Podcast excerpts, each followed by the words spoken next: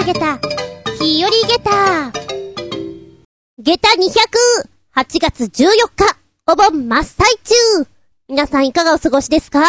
おいらはね、えーと、先週末か、親父ん家の空き家に行ってきて、まあそこに引っ越そうと思ってるので、お家のメンテナンスをしに行ってるわけなんですけれども、いやいや、木がぼうぼう、草木も荒れ放題な感じなんですよ。なんでこんなに植えちゃったかなみたいな。メンテナンス大変じゃんみたいに思いつつ、高枝切りばさみ？通販番組で昔よくやっていたようなやつ。ほんと欲しいと思っている。で、家を漁っていたら、なんかバリカンみたいなの出てきたのよ。おこれ使えるのかなと思ったらコードがない。なんだ、専用コードか。どっかにあるんだろうなってまたまた漁ってたら出てきた。ずいぶん、ボロッチーっていうか、大丈夫か？これ？と思いつつ、一応使えたのよ。ただよく海外ニュースとかであるさ、あー、ミステリーものとかでもあるな。庭の手入れをしていたら、足を踏み外してしまって、その工具が自分に刺さってしまって、絶命するっていうやつね。それになりそうで怖えなと思って。足場も良くないしさ、なんかよく見るとコード自体もなんか切れ込み入ってんのよ。多分これバリカンなんかに引っ掛けて、ちょっと切れちゃったのかなみたいな、危ねえなおいって思いながらちょっと使ってたんだけどさ、おいらなんか、昔から怖い想像、痛い想像をするのがすごく得意で、大学の頃、まあみんなで出かける合宿なんかさ、あると、夜は、うーん、階段をするか、恋バナをするか、どっちかになるわけよね。で、階段になると、そんなに怖い話を私は知らないので、こう、イメージをお伝えすると、割とね、皆さん怖がっていただけたなっていうのはあります。もうだから脚立に乗りながらさ、こう、選定してるわけなんだけども、バリバリバリバリバリバリってこう、ね、切ってるでしょ？切ってる時に、フラッとやった時にこう、手を切断してしまったらどうしてくれよみたいなさ、いろんなこと考えながら作業してた。暑かったなあのー、熱中症になる手前ってこんな感じかなって思った。危ないなって思った瞬間があります。皆さん、水分取ろう塩分取ろうってなことを話しつつ、しばしお付き合いくださいませ。お相手私。どうしよう。今すっごい悩んでる。猫2匹、捕まったって、飼いませんかって、1時間半ぐらい前に連絡があってずっと悩んでる。どうしよう。どうしよう。増えちゃう。増えちゃうのかなもうそろそろバレーボールのチームが編成できそうですよ。あつみじゅん。しばしお付き合いくださいませ。この番組は、ちょあへよ .com のご協力へて放送しております。今年の暑さはたまらんですな8月6日、のほほーんと仕事を C の過ごしていたわけですよ。なんだか知んないけど、はっと思った。!8 月6日？あれ、ちょっと待てよ。何かやらなきゃいけないことがあったような気がする。やっべー成績表付け忘れたーご存知ない方に説明しよう。私、厚み純は、ちびっ子たちにお芝居を教えている先生です。定期的に成績表なるものを提出しなきゃいけないんですけれども、これが結構厄介でして、なんで忘れてたのか、どうして忘れていたのか、記憶からすっぽり抜けていたのか。ああ、そうさ、きっとこの暑さのせいである。提出日は8月10日、あと4日！ちょっと楽しすぎる！ちなみに、講師の皆さん、成績表を出してくださいね。っていうデータが来たのが7月25日。どんだけ忘れてんだ自分！あの、ものすごく子供の頃の夏休みの宿題やっていない感を思い出しました。割と計画的にやってたよ。やってたんだけど、うーん、中学とか、高校とかになったらまあ、適当になるじゃんあの辺の感じ？ちょっと焦ったね。今受け持ちはそんなに人数多くないんだけど、これ、もうちょっと多かったらアウトだったな、みたいな。で、まあ、成績表を1日じゃあ20人やればなんとかなるかな、みたいな感じでやるんだけれど、はて、この子誰だっけっていう子がやっぱりいるのよ。っていうのは、月1でコースを取ってる子なんかは、1回しかまだ会ったことがないっていう子なのね。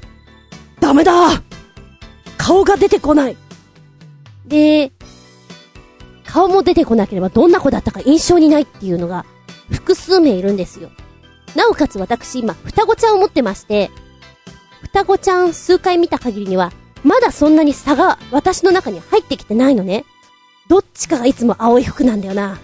んで、どっちかがすごく積極的なんだよなっていうのは覚えてたの。なんかそれを考えていたらさ、どっちが塩でどっちが砂糖かわかんなくなっちゃって、結局どっちなんだっけ？やべ、わかんなくなっちゃったな。ま、最終的にデータを、あの、メールで送るときに、すみません。お顔と名前が一致しない子がいるので、再確認させてください。というのと、双子ちゃんがおりまして、どっちが砂糖でどっちが塩だったかわからなくて、もう一回味見をさせてくださいという、という言葉を添えてお送りしました。で、実際、あのー、通常だったら日曜日にレッスンなんだけども、祝日、山の日が土曜日にあったじゃないですか。あの日がレッスン日だったんです。で、よしよし、ここで再確認と思ったらやっぱり月一の子は来てなくてね。誰だ？お前誰なんだ？っていう子がやっぱりいます。あとはね、あの、再確認して、申し訳ない。データ、もう一度、作り直して再送いたしますみたいな言葉で締めてみたんですけれども、ねえ。そんな初めて会った人、わかんないよね。しょうがない人間だものバイ、間三つを。なんて思いながら、ちょっとヒヤヒヤドキドキ、小学校の頃思い出してしまった厚みでした。メッセージタイム。はい、最初のお便り、新潟県のヘナチョコヨッピーくん。ネタもないので、奇抜で斬新な車のドアのお話。なかなか面白いな。でも故障したら困ると思うな。普通のドアが一番ですよ。かっこ笑い。さあ、どんなんだろうか。ポチッとな。はい、こちら。常識を覆した車のドア12選ということで12分ちょいの動画になってます。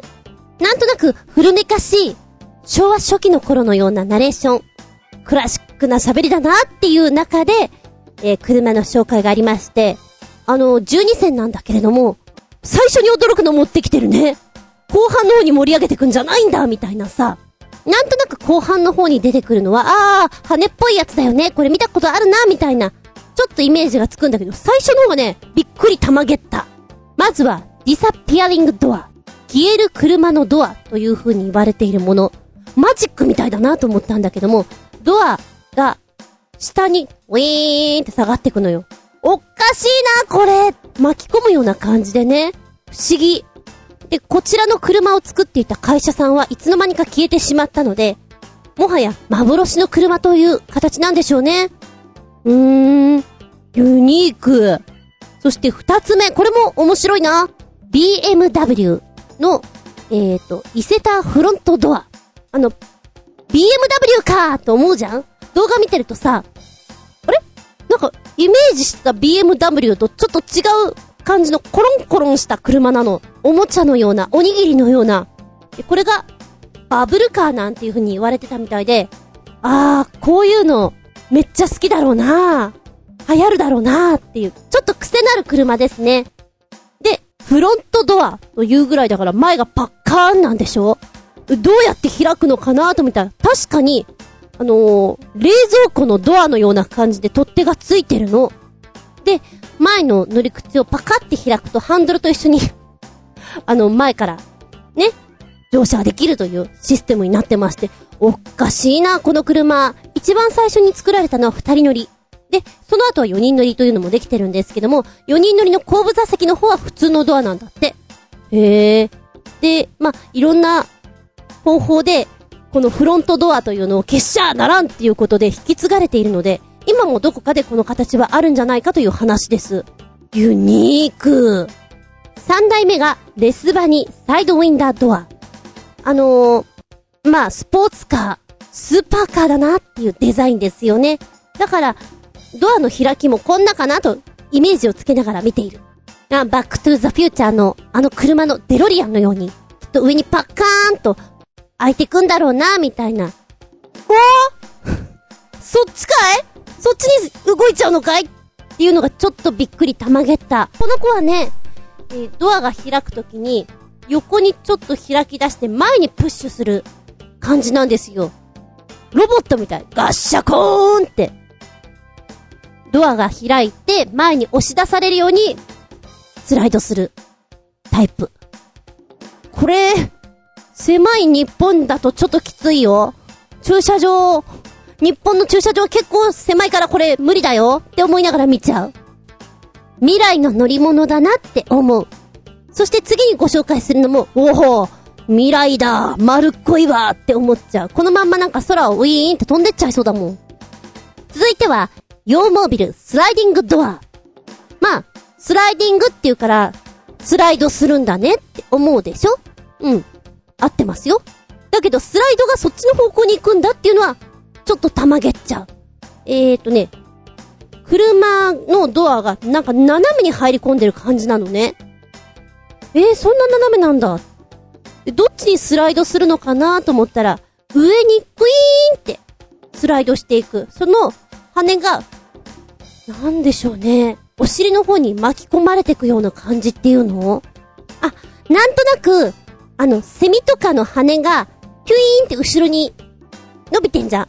あれを思い出す。虫っぽいな、これ。あの、車自体はとっても赤で可愛いバディなんだけどね。で、こちらの車も、もう作られてないみたい。なんかありそうだけどね。うん、場所を取らないじゃん車を開けるときの。いいなって思うけれど、作ればいいのにこういうの。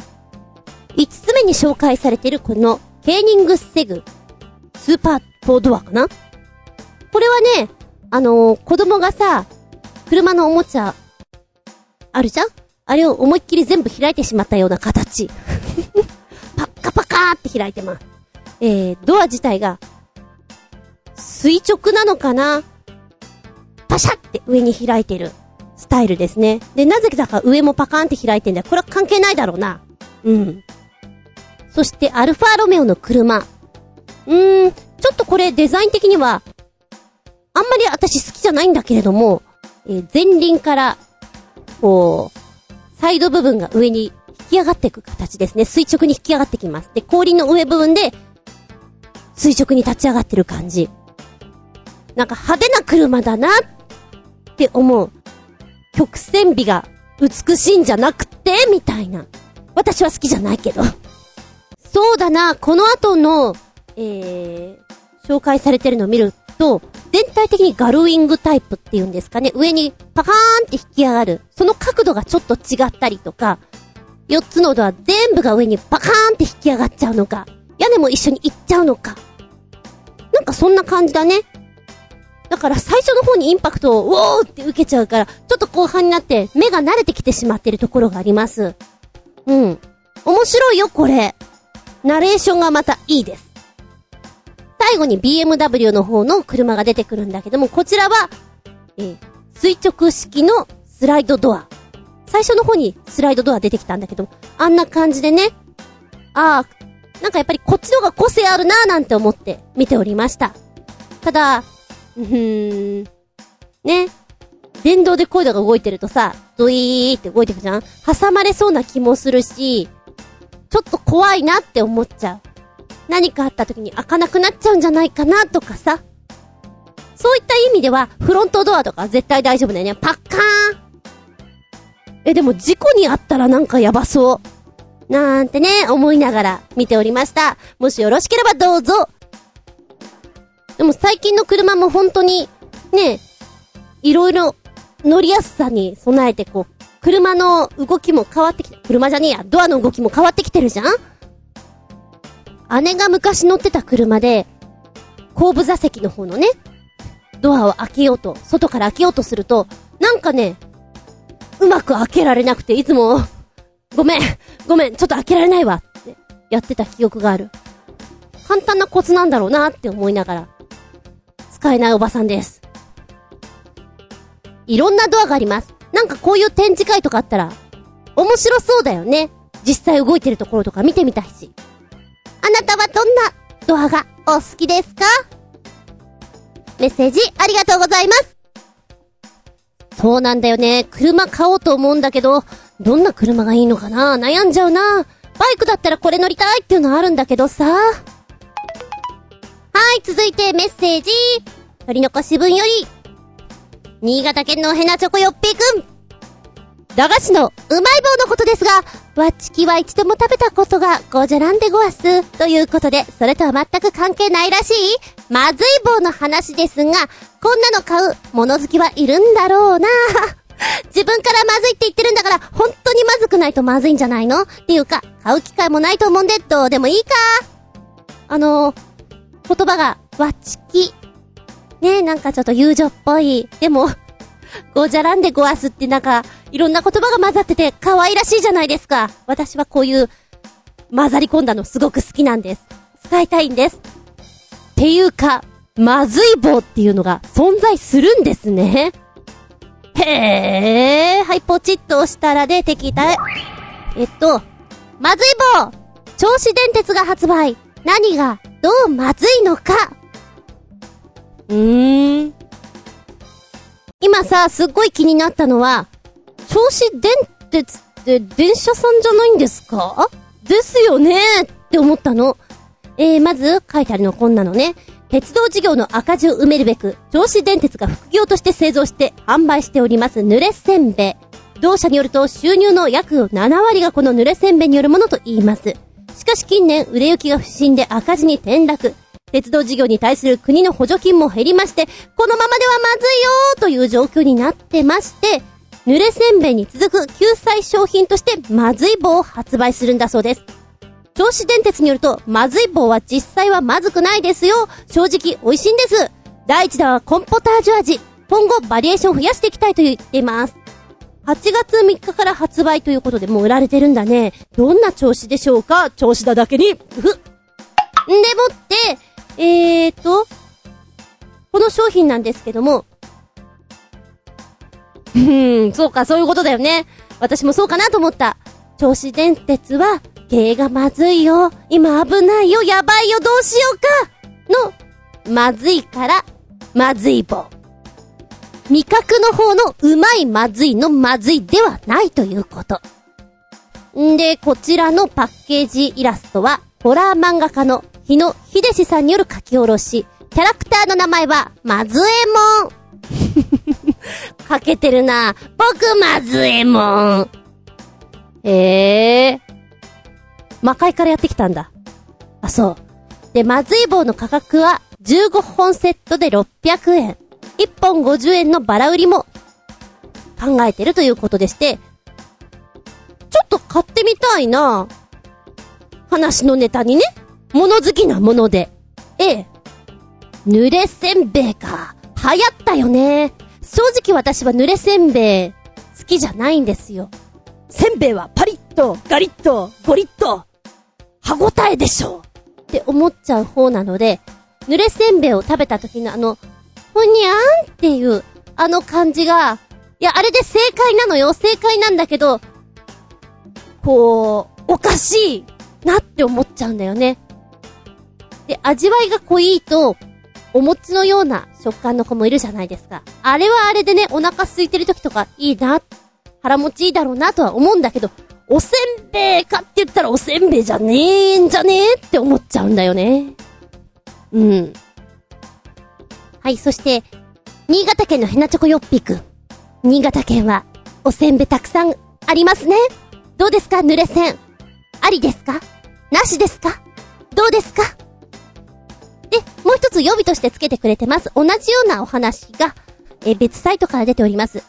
タイトルだけね。経営がまずい棒。倒産寸前の屈強自虐ネタでお菓子に。銚子電鉄が8月3日から発売へと。内容はほぼ一緒。コンポタージュ味。まあ、ネタとしては売れてくんじゃないかな。そう思います。メッセージありがとうございます。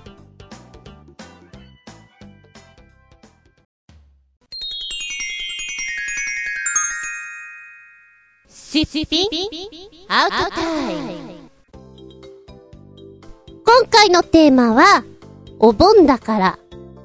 ちょっと、不思議な感じで、心が優しくなるような感じで、心がほわっとするような、幽霊が出てくるお話。ということで、行きたいなと思うわけ。いや、やっぱくっそ暑いじゃん？暑いからこそ怖い話で、鳥肌、ボツボツ立ててしまうのもいいかなと思う。だけどちょっと、たまにはね。うんうんうん。で、一番最初に思ったのが、えー、あの日見た花を僕らは知らない。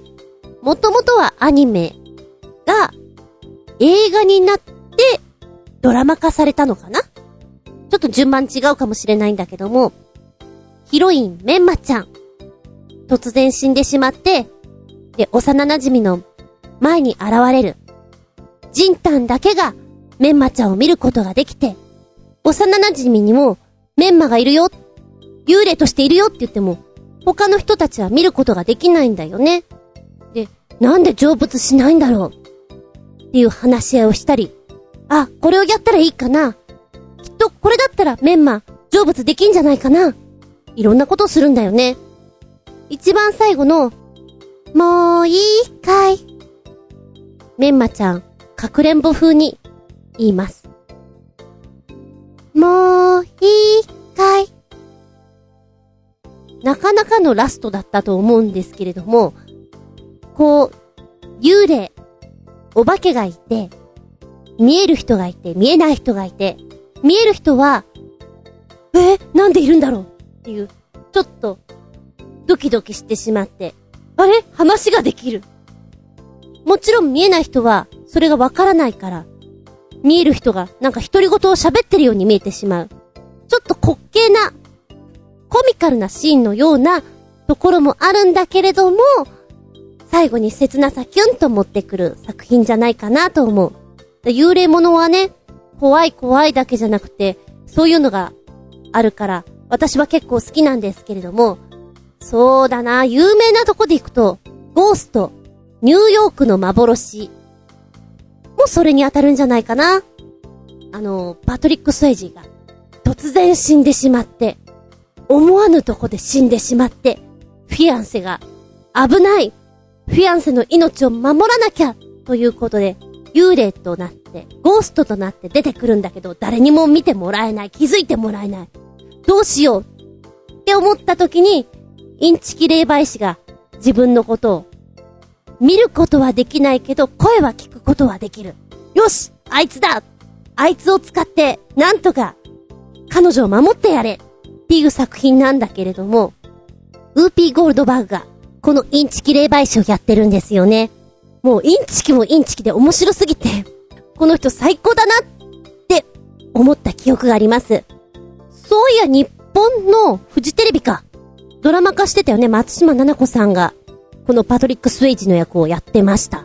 あん時、インチキ霊媒師をやってたのがキキキリンさんで、まあ、全部は見てないんだけど、あ、キキキリンさんなら当たり役だなって思った記憶があります。上から目線だな、おい。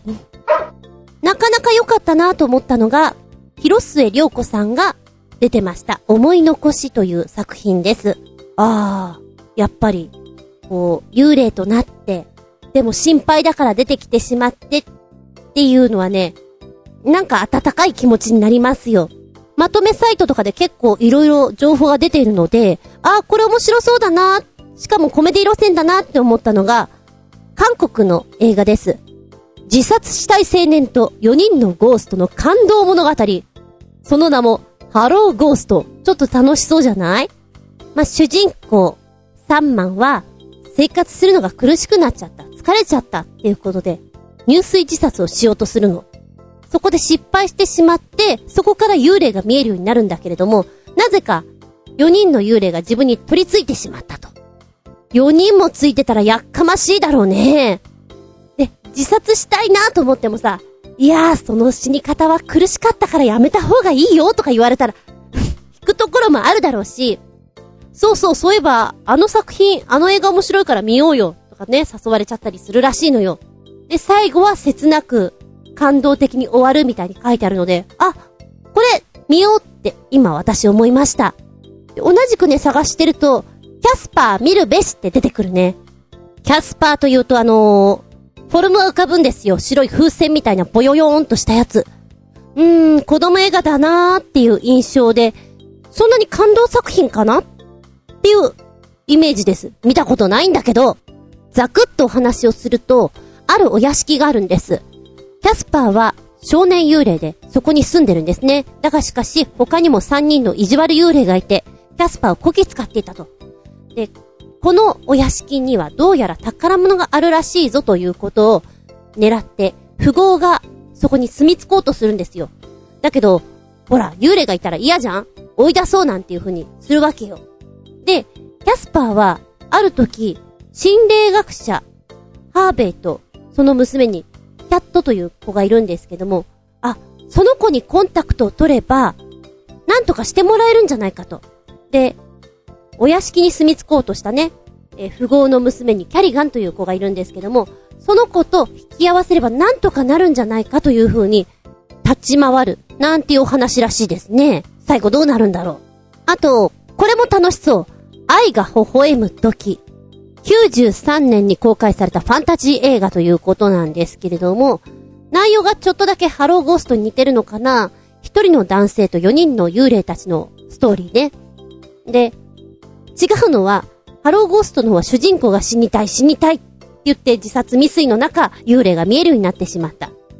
で、こちらの愛が微笑む時は、主人公トーマス、赤ちゃんの時に偶然乗り合わせたバスが事故に遭ってしまって、命を失った4人の霊が、彼に取り付いてしまったんです。で、無邪気なトーマスは4人の幽霊と仲良しになるんです。しかし周囲からは、こう見えないものと話をする。トーマスって変だよねって思われちゃう。それって今後どうだろうかと幽霊たちは考えると、やっぱりちょっと我々はいない方がいいのかな彼の元を離れて見守ることにしたんですね。そんな幽霊たちも、成仏する時期があるらしいんですね。で、旅立つ前に、なんとか生前の願いを叶えてほしいと、また、トーマスの前に現れるんです。ちょうど30歳になったトーマスの目の前に、あの幽霊たちは現れるんです。トーマスは仕事を邪魔されたくないから、わかったわかったと、願いを叶えてやろうと、するんですね。で、この映画の見どころとしまして、トーマスを演じているロバート・ダウニー・ジュニア。彼が、4人の幽霊がトーマスに憑依する時の演技が素晴らしいと書いてあります。素晴らしいんだったらこれは見なきゃなと思っちょります。うーん、中学の時だったか高校の時だったか映画鑑賞会で見たシックスセンス。あれも幽霊系だよね。えー、っと、見てはいないんだけど、あ、そういえばこんなのもあったねっていうのが石田ひかりさんの二人。それから、えっ、と、今会いに行きます。誰出てたっけ？蘇り。草薙さんだったっけ？これって。すごいうろ覚えなんでしょ？それから居酒屋幽霊。多分忘れてるだけでもっともっと、ほわっとするような、いい話やなっていう幽霊ものっていっぱいあるような気がする。ではここでお便りです。新潟県のヘナチョコヨッピーくん。心がほわっとするお化け、幽霊が出てくる話。お化けなど出てこなくても恐怖におののくことはすぐに体験できる。わら人形セットで Google 画像検索。これが露骨に自分宛に宅配されてきたら、普通の人間ならゾッとすると思うね。かっこ、わら人形に自分の名前の名札がくくりつけられていて、五寸釘が何本か突き刺さっていて、おまけにわら人形の一部分が焼け焦げていたり、首が引きちぎられていたりさ。かっことじ。まあ、パープリンにこんな嫌がらせしても、なんとも思わないかもしれないがね。大概の人は動揺すると思うね。さ、検索、検索。ありますねわら人形セット、4点セットだよ。え、アマゾンとかなの？至れり尽くせりだね軍手があって五寸釘でもうできてる藁人形、あと、金槌？もっとすごいセットがあるな、これ。ろうそくもついてるよ。これセットじゃないのか。これは実際にそういう時に使うのがこんなもんだよっていうやつか。ちなみにこれおいくら万円ぐらいだと思います？軍手がつかない方は、お安い方は2480円 by Amazon。で、軍手とか金槌とかついてるのはその分2980円ってとこですかね。なんでしょうね。その、そういうことをやってる、やろうと思う気持ちこう、なんか、ドロドロっとしたものが溜まってる、その状態が怖いよね。実際。聞く聞かないじゃなくて、やってるお前のその、今の精神状態が怖いんじゃ、みたいなね。よく生き量とか言うじゃないですか。そっち系なんだろうなって思っちゃう。もうここまで来ると、怖いよ嫌だよでもなんか、ある山中とか、ねえ本当に藁人形が刺さってるっていうの、聞きますもんね。だから、人って追い込まれると、そういうこともできちゃうんだな。今も昔も。何かにすがってそうなっちゃうんだなっていうその精神状態が怖い。です。いや、いつも思うけどさ、ネット通販って本当にいろんなもの売ってるよね。え、こんなものまで？みたいな。いや、買ってる人いるんだよね？って思うと、商売になってんだねって思うとそっちもびっくりたまげった。このわら人形セットはどのぐらいの率で売れるんでしょうか？そ、すごい気になるっちゃ気になります。評価とかコメントとかどうなってんでしょうかと気になっちゃいます。うーん、今ちょっとコメント探したけどなんかなかったな旅先とかで見かけたくないですね。これがリアルに打ち付けられてる様は。メッセージありがとうございます。心がゾワッとするよ。そして、次なるお便りが、心がほわっとするお化けが出てくるお話、新潟県のひなちょこよっぴくんパート2。稲川淳二の話にはかなわないよ。あいつは階段のプロなんだから。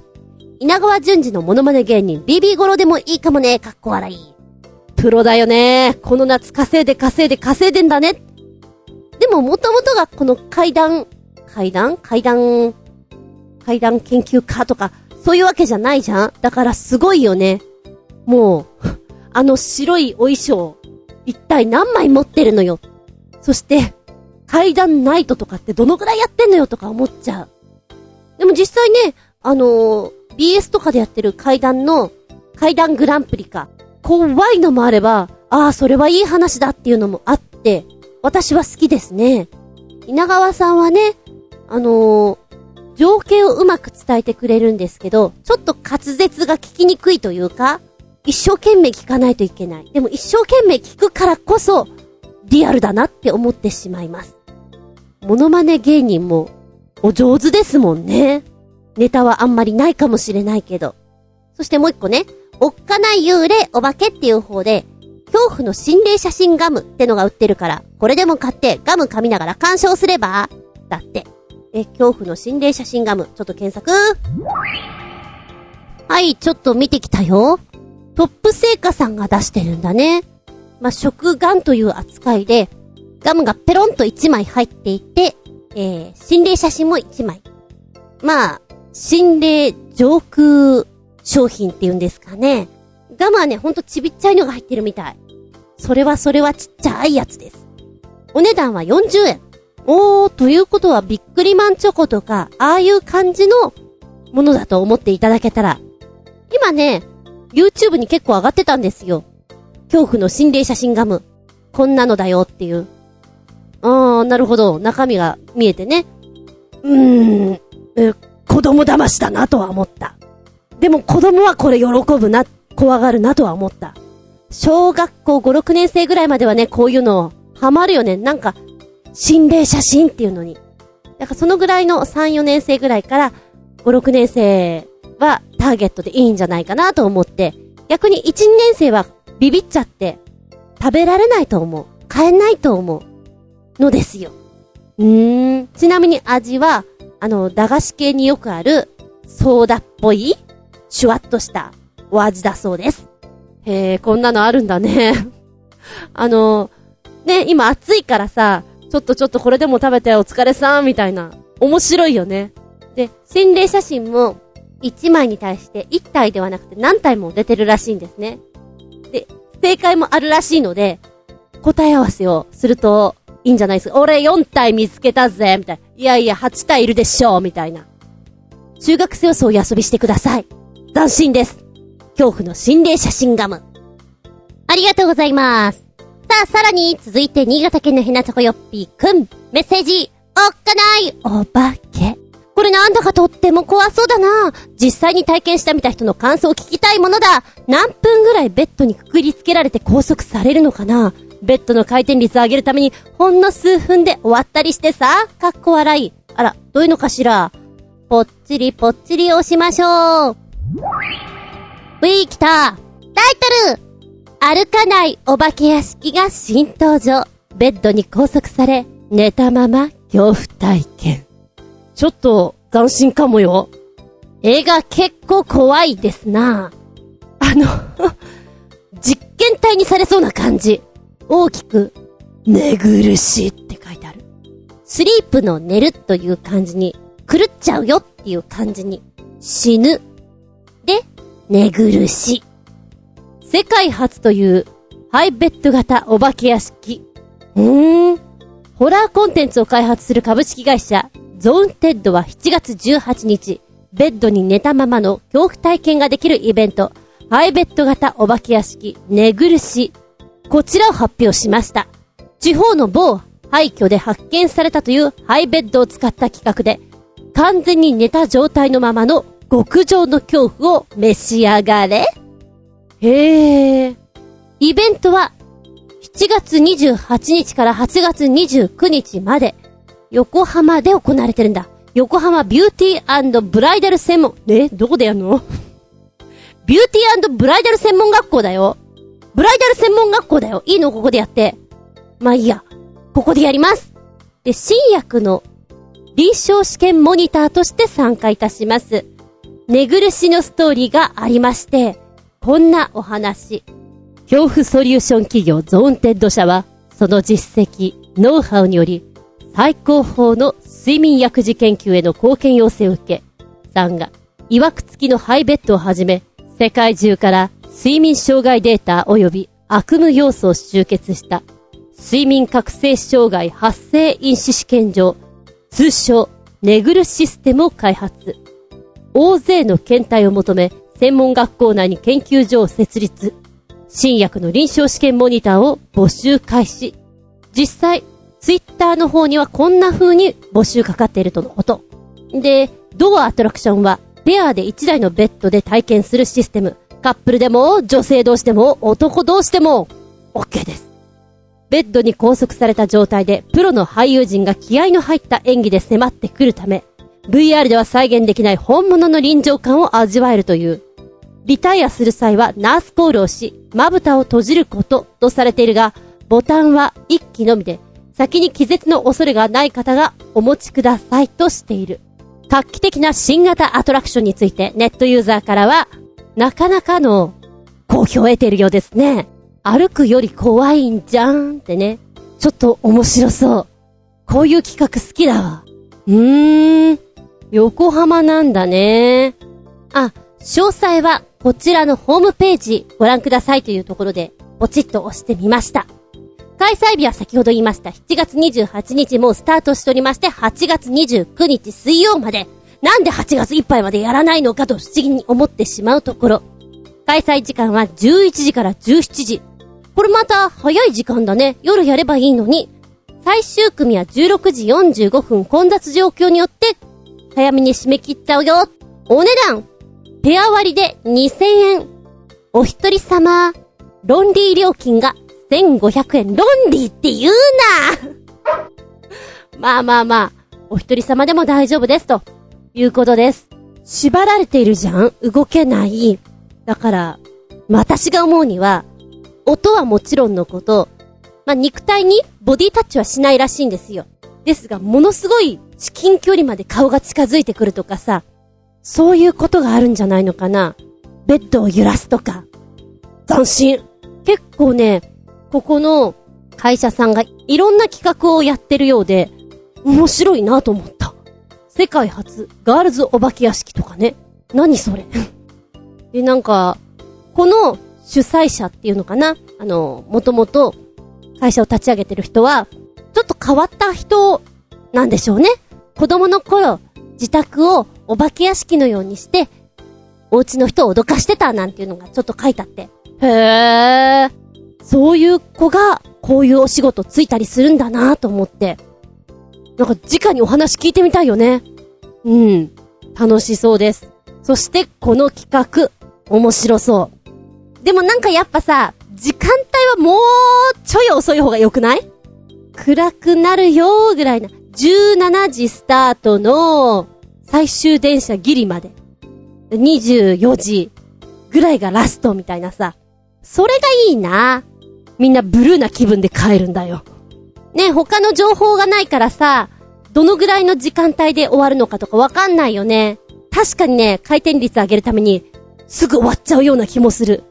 でも、縛られてるような状態、拘束されてる状態に寝てると、長く感じんじゃないのかな割とこう、沈黙だけでも、怖かったりするんじゃんって思っちゃうもん。ずるいなこの企画うん。面白そうでありがとう。はい、ここでメッセージもう一丁いくよ。ハレンチ学園卒業生のぐるぐるよっぴくん。心がほわっとするお化け、かっこ幽霊が出てくるお話。犬神サーカス団のホラー PV。安心してください。何年か前に紹介した PV と被ってませんから火の、負の、みの。おお !6 曲つけてくれてるよすごいね。この、犬神サーカス団。なんでしょうね、このメイキャップが、ものすごいインパクトあるんですよ。歌い方も、結構インパクトあるんですよ。忘れられない感じかな。一曲目。暗黒レーサーロックンロー。なんちゅうの？この音の作り方が、ディープパープル？だっけ？なんだろう。みんながさ、バンドをやりたい時に必ず真似っこしたいようなフレーズっていうの？ああ、これこれ、なんか似てるよねって思わせる曲なの。で、結構、昔っぽいロックンロールで、あ、私好きだなって思った。2曲目。死にゆく日に。これね、えー、3分ぐらいかな割と短い曲なんだけど、印象よブンチャー、ブンチャッチャー、ブンチャッチャっていう、古臭い、ちょっと昭和っぽい感じかなで、死にゆく日にって、ええー、なんか、すごい壮大な歌って思っちゃった。印象を受けました。なんでしょうね。演奏を聞いていてお顔とか見てると、あんまり歌詞が私の中に入ってこないんですけれども、まあ、でもこの方は本当に歌唱力あるなと思うし、犬神サーカス団はメイク落としたら、絶対誰だかわかんないよ。楽屋から出てこようが何しよう絶対わかんないと思う。いいような悪いような。そんな感じ。ただ、体格でわかるかな？うん。3曲目は千里眼。なんだか、ちょっと寂しそうに歌うね。みんな、あたいから離れてくみたいなことを言ってるよ。ちょっと歌い方がさ、いや、似てないよ。似てないけど中島みゆきを思い出します。私は。ああ、この曲は、ちゃんと物語があって私に見てて面白いなと思ったよ。うん。千里眼って言うと、すべてを見渡す。見ることができる力。でもそんな力があると、いいことばっかじゃなくてさ、やっぱ人から疎まれるよね。気持ち悪がられて。そうすると、阻害され、ぼっちですよ。気がつきゃぼっちですよ。でも、ぼっちなんだけどいろんなものが見えていく。裏、表、裏、裏、裏みたいな。あー、切ないお話だなって思います。まあよくも、こんなに曲の雰囲気ガラガラ変えてくるなって思うよ。4曲目。階段、首吊りの森。このミュージックビデオの最初のところが、今から映画始まりますよ。怖いですね。怖いですね。っていうような作りになってます。なんか時間かかってるなって思ってみたよ。でも曲なんだけどね、階段、首吊りの森っていう割には、明るいトーンの歌い方してるよ。いい声で歌ってるよ。もっと怖そうに歌うのかなと思ったらそのギャップかなえー、っと、犬神京子さんの口紅が、あのー、いつもみたいな、おっきいおばきゅうの口みたいなんじゃなくて、かじっちゃった感じがする。何よってあの人とかをかじっちゃった感じがする。今回は炸裂してる。ただ、歌い方は、弾けるっていうわけではないけど、いや、いい音を出してるなって思うよ。こもってるわけではなくて、ポーンと飛んでる感じ陰か陽かって言われたら陽なんじゃないかなって思った歌い方が。犬神京子さんはきっと子守歌を歌うと素敵だと思うよ。5曲目新婚歌、レクイエム。これ、約7分だね。でも私これ一番好き。すっごいなんかあの、イマジネーションがって、こう自分の中で、ざわざわざわってなる曲だなって思った。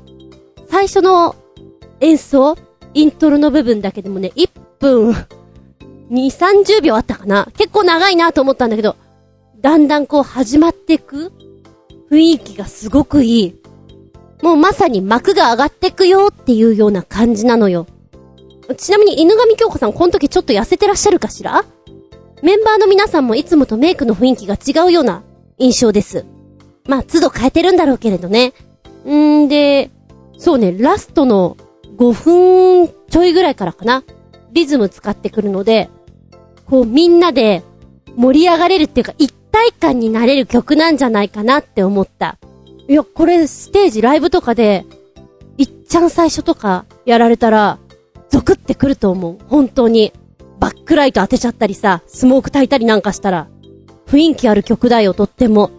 そうね、あの逆を言うと、犬神サーカス団っぽくないです。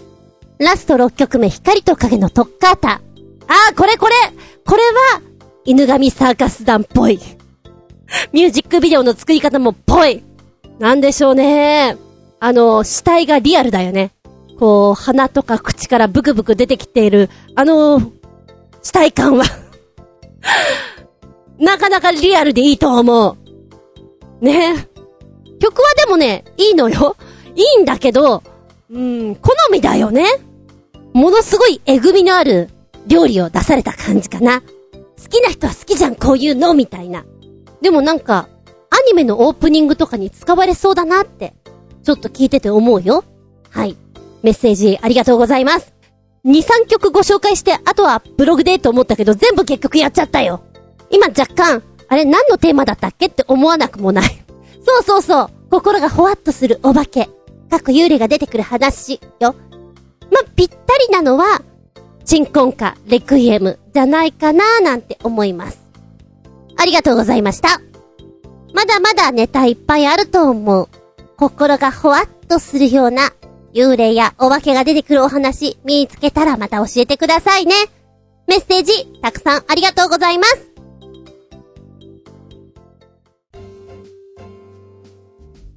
オイラの楽しみでもある。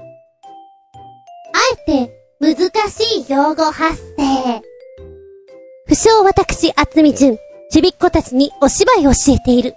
そして、発声練習なんていうのをやっているわけなんだが、もしもちびっ子がこんなことを真顔で言っていたら、結構笑えるんじゃね？っていうのを集めたいなと思っている。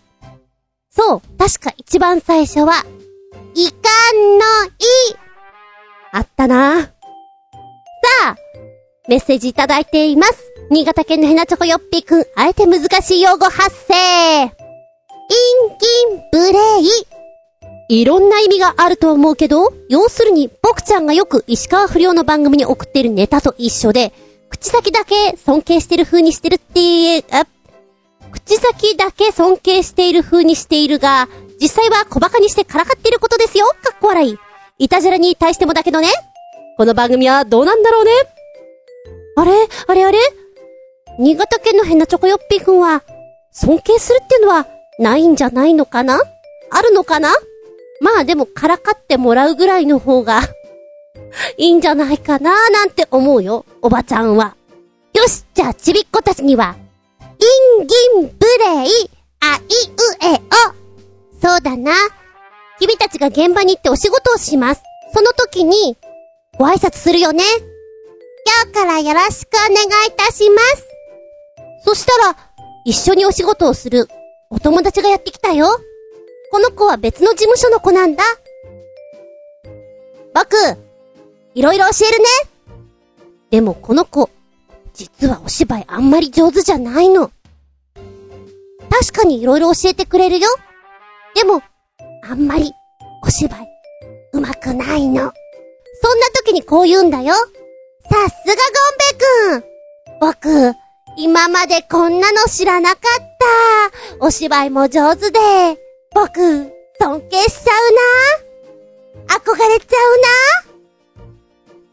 君は、思ってもないことを言っちゃうかもしれない。まあ、世渡り上手とも言うけど、これが、インギン無礼だよ。わかったかな？ちょっと難しいかな？はい。声を揃えて言ってみよう。インギンブレイ、あいうえお。はい、よくできました今、私は、想像の翼を羽ばたかせ、わさわさと羽ばたいております。こんなレッスンをしてみたいです。楽しそうですああ、クレーム来そうだけど、メッセージありがとうございます。あとは、また今度。この番組は、ちょあへよ .com のご協力へて放送しております。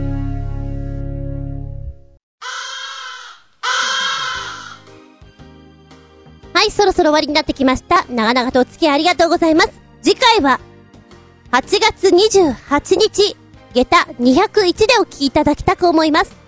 テーマは、どうしてくれようかなこれにしよう擬人化してみようです。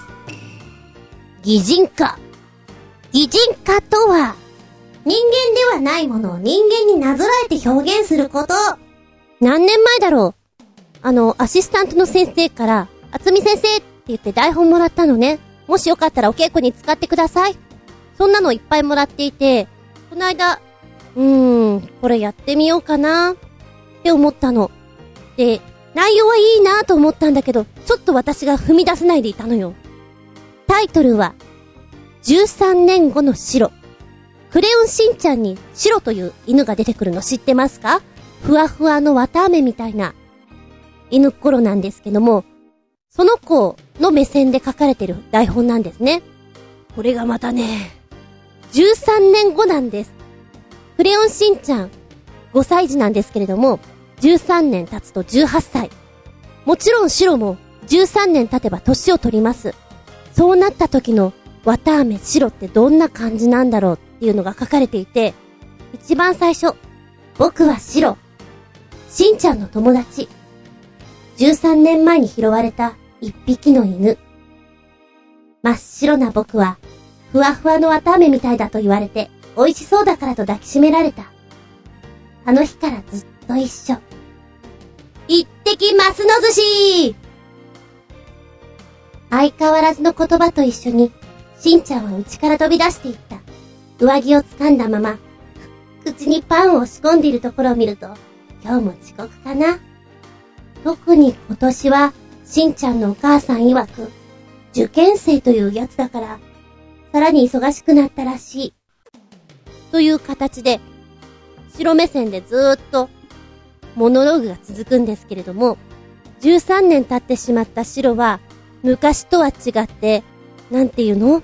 たくさん走りたくてもたくさん遊びたくてもそれができなくなってしまってる。なぜってそれは年を取ってしまったから。っていう、ちょっとね、一番最後すごく切ない感じなんですよ。もう、話をしてるだけで泣けてしまうぐらい。だから私この台本やるの微妙だなと思っていたんだけど、ちょっと、この間渡してみたんですね。で、やっぱお稽古中に読んでもらってて、時間がなくなってしまったんだけども、もう読んでる間に目頭が熱くなってしまって、先生ダメかもみたいなね。すごくいいお話なんですよ。生き物っってでもそういう感じなんだろうな、みたいな。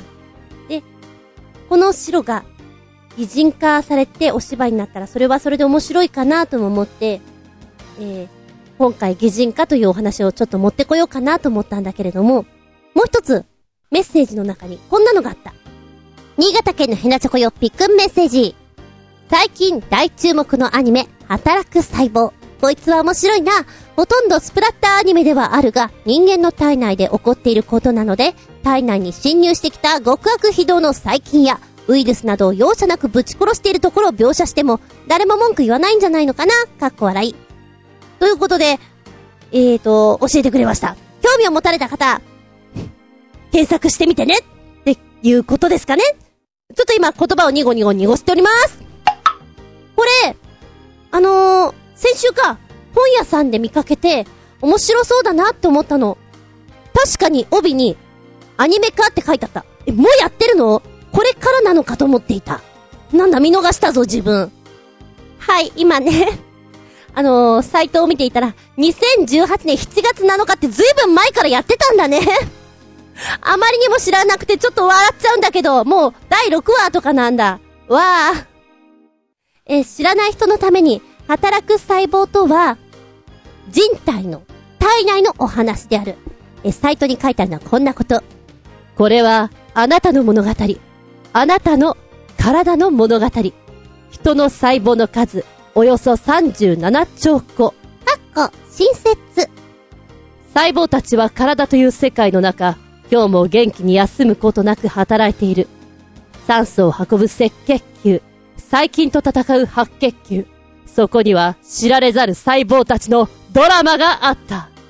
擬人化ものの新定番、大人気コミック、働く細胞が待望のテレビアニメ化。誰もが共感できる体内細胞擬人化ストーリーということなんです。見たかったよ、1話から後で探す。第1話、肺炎球菌。で、第2話が、すり傷。第3話、インフルエンザというように、ちょっとお勉強にもなりそうな感じだね。で、なんか、予告バージョンなんかは、このサイトからポチッと押してみることができるので、より見たくなっちゃうかもよ。擬人化って面白いよね、そういう意味で。他にもこんなものを擬人化したら面白いんじゃない？そういうお話をしていきたいと思います。あの、SE さんとか、パソコン好きな人って、機械物擬人化して話をしますよね。多分分かりやすく説明してくれるんだと思うんだけど、あれが私的にはだいぶ面白くて、その例え素敵って思いながらいつも聞いております。お話を分かりやすくするための擬人化。ちょっとコミカルになる擬人化。そうだな。お芝居やってた人ってバカだからさ。割と暇な時に、アフレコとか、やるんです。で、お稽古の一環でもあるっちゃあるんだけれども、物の気持ちのアフレコをするんです。で、お芝居公演の前とかって、座席とかの畳とかを畳干ししたりさ、するわけ。で、パンパンパンパン叩いて、ほっこりとかを、ダニとかこう、外に追い出すわけなんだけども、まあ、ダニの気持ちをアフレコするやつとか言って面白いよね。湧くぞー、これから湧いちゃうぞー、みたいなこと、そういう声で言ってんだとかやるとね、あの ありえない時にそういうことを聞くと超おかしい。擬人化。さあ皆さんも、日常を楽しくするために、心の声をつぶやいてみよう。ああ、心でつぶやいてね、じゃないと変な人に思われちゃうからね。お便りは、チョアヘオホームページ、お便りホームから入っていただきますか、または、私のブログ、ズンコの独り言の方にメールフォーム用意してございます。こちら、ちょっと更新されてなくて、トンチンカンな時もありますけど、使えるっちゃ使えるんでよろしくお願いします。でもって、直接のメールアドレス、こちら、全部小文字で、geta アンダーバー zun アットマーク yahoo.co.jp geta アンダーバー zun アットマーク、yahoo.co.jp こちらまでお送りくださいませ。テーマは、擬人化してみようです。では次回は、8月28日、日付が変わるその頃に、うーん、日付が変わったその頃に、お聞きいただけたらと思います。ここまでのお相手は、文字を書くのが大嫌いです。あつみじゅん。見舞い、聞くまい、話すまい。ずんこの話も、もう、おしまい。バイバイキーン。見たぞ見たぞ働く細胞。すっごい人気らしいね。もう後付けで申し訳ないんだけどさ、8月22日まで第1話が YouTube で無料公開中ですよ。今なら見れますよ。私もそれで見ましたよ。体の中を面白いこと作ってんなと思った。もしそんなだったら愉快だなってさ。そうそう、これ見てて思ったのがね。あの、いや、私の中だけで満足なんだけれども、うちにはにゃんこがいまして。で、特に女の子のにゃんこが、目くそ鼻くそたっぷりついてんです。いや、本当に。とってもとっても目くそ鼻くそいっぱいつくんです。いつも鼻くそを取りながら歌を歌うんです。鼻くちょ取れてシュッカシュカシュッカシュカ歌ってます。でね、私の中で擬人化。あの、鼻くそ取ると、数時間後にはもう鼻くそができてんですよ。だから、この子の鼻くそ工場の工場長がとても厳しくてですね、在庫がなくなると、皆さん、招集かけられるんです。鼻くそないぞおうてめえら鼻くそすぐにでも作るぞって。で、1、2時間するとまた詰まってるの。びっくりたまげった。まあ、メアに面白いからメクソって言ってるけど、メアにもすごくて、あの、ジョリジョリ取ります。ジョリジョリ。ジョリジョリ取ってもまたできてるから、冬場なんかすごい、ものすごい量産してる。これは、24時間体制でやってるなそう思うね。もう、ボンクレ正月なしだもん。取ればできる、取ればできる。素晴らしい。いつもだから言ってるの。工場長、休んでいいんだよ。こんなことやってたらブラック企業って言われるよ。休みなって。ちなみにね、オスの子、男の子はあんまり、鼻くちができません。鼻くちが、こう、いっぱい詰まるのは女の子です。鼻の穴が広いのかなそんなことを思いつつ、擬人化って、こうやるとちょっと楽しいよね。いやいや。じゃあ、そろそろ失礼するよ。お先に失礼しまーす。